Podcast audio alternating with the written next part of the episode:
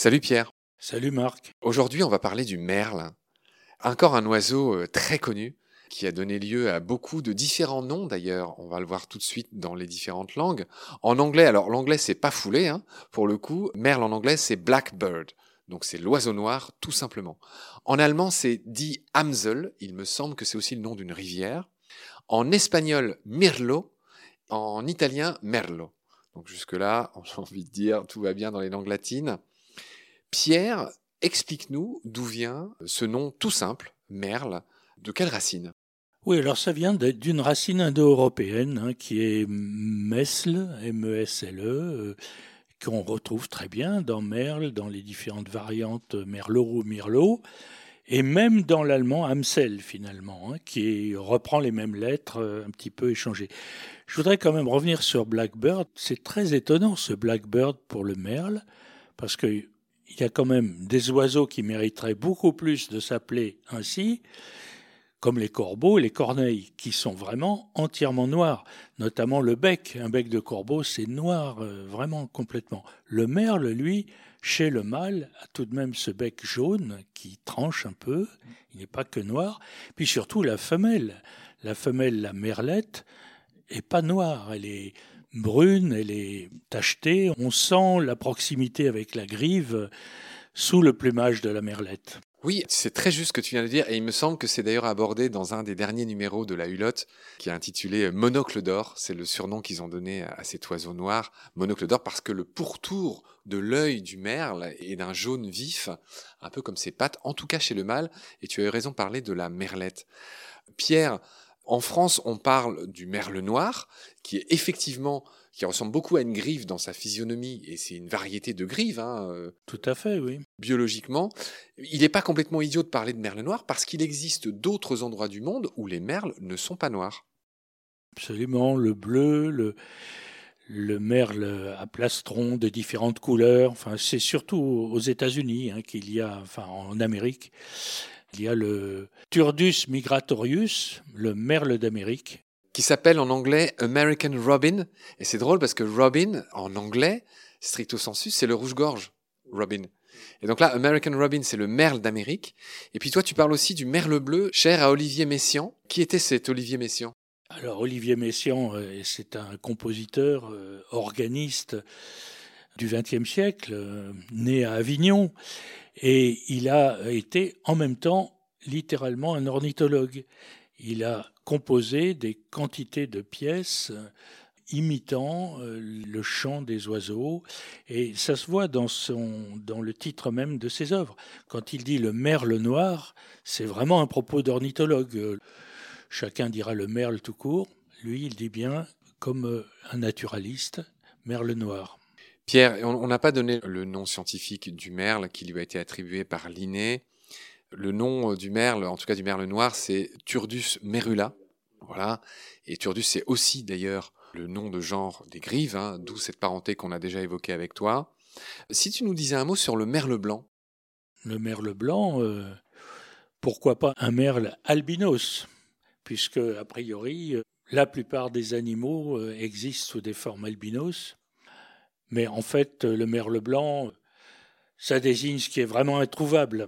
Voilà, et ce qui est drôle, c'est que tu notes qu'on ne dit pas merle dans les autres langues. Ça désigne à chaque fois bah, ce qu'on aurait pu même appeler en français le loup blanc, connu comme le loup blanc, c'est encore une autre expression. Mais bref, dans d'autres pays, on utilise d'autres noms d'oiseaux pour évoquer ces oiseaux rares. Oui, en effet, bon, en espagnol, c'est quand même le merle blanc.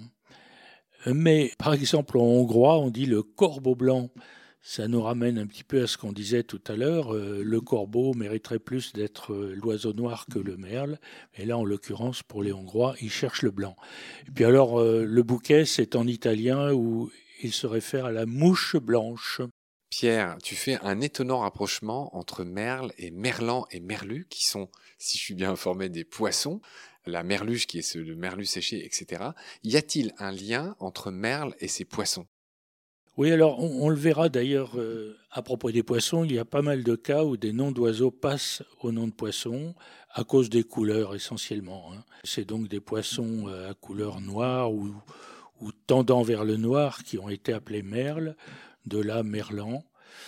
Euh, c'est vraiment ça l'idée. tu parles d'un nom qui est très commun en France et tu parles de communes qui s'appellent Chantemerle ou Cantemerle, Cantamerle, etc. Oui, qui peuvent être euh, trompeurs ces noms parfois, car euh, on pense euh, au champ du merle, pourquoi pas, mais il y a aussi une racine canne qui désigne la pierre, le rocher, ou finalement une hauteur, et donc parfois ça peut être aussi la montagne du merle. Pierre, tu évoques évidemment cette expression célèbre qui désigne une querelle de clochers. Je te laisse nous dire comment ça s'appelle.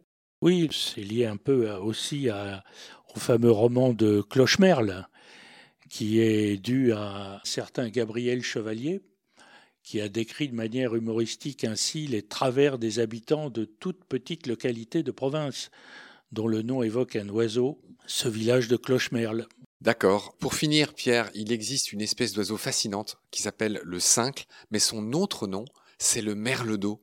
Je te laisse nous dire un mot sur cette espèce oui, il ressemble un peu, mais effectivement, son comportement est absolument étonnant puisque cet oiseau plonge dans les torrents, en plus dans des, là où il y a un courant très fort, et est capable de se stabiliser. Euh, il s'agrippe au fond. il s'agrippe au fond, se nourrit, remonte, euh, voilà. Et en effet, bon, de loin, on peut voir un merle.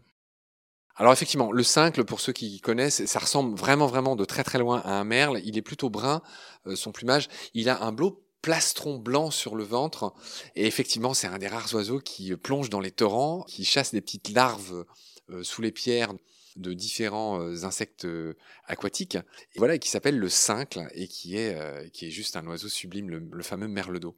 Pierre, un dernier mot pour dire que les merles sont des oiseaux qui sont devenus très communs dans nos villes. On en entend beaucoup dans les épisodes qu'on a enregistrés avec toi, euh, plutôt à l'époque du printemps. Là, en ce moment, on se parle, on est en hiver, on est en janvier. Mais la dernière fois, il y avait beaucoup de chants de merles, qui est un chant très mélodieux. Et c'est un oiseau qui vivait auparavant en forêt et qui fait partie de ces oiseaux qui se sont très bien adaptés aux villes. Et c'est ce qu'on peut lire dans le dernier numéro de la Hulotte en question. Le merle est sidérant car euh, quand il chante, il ne fait jamais deux fois la même chose. Il est surprenant. Bon, c'est un petit peu euh, naïf de dire ça, mais moi je le trouve un peu comme euh, le Mozart des oiseaux. Euh, Mozart, on, ne s'attend jamais à ce qui va arriver. C'est la même chose avec un merle. C'est l'opposé du pinson. Le pinson a un joli chant, mais il a cette caractéristique extraordinaire de faire toujours le même son, toujours le même, toujours le même, agréable, mais vraiment sans surprise. Le merle, lui, il vous surprend tout le temps. Ouais, c'est drôle. Euh, la fondatrice de l'association Baleine sous Gravillon, à qui je fais un gros bisou, Ludivine de Lamar, elle, son petit préféré, elle connaît très bien les oiseaux. Hein, elle, donne des cours de reconnaissance de, de chants d'oiseaux. C'est tout simplement le rouge-gorge, qui lui aussi a un chant très mélodieux, un peu comme le rossignol dont on a parlé dans un autre épisode. Et toi, ok, ben je l'apprends. Tu aimes beaucoup le chant du merle. Et c'est sur ce beau constat qu'on va se quitter, Pierre. Bon, bah, je te retrouve avec plaisir très vite pour évoquer un autre animal. D'ici là, prends soin de toi. Salut. Salut, Marc.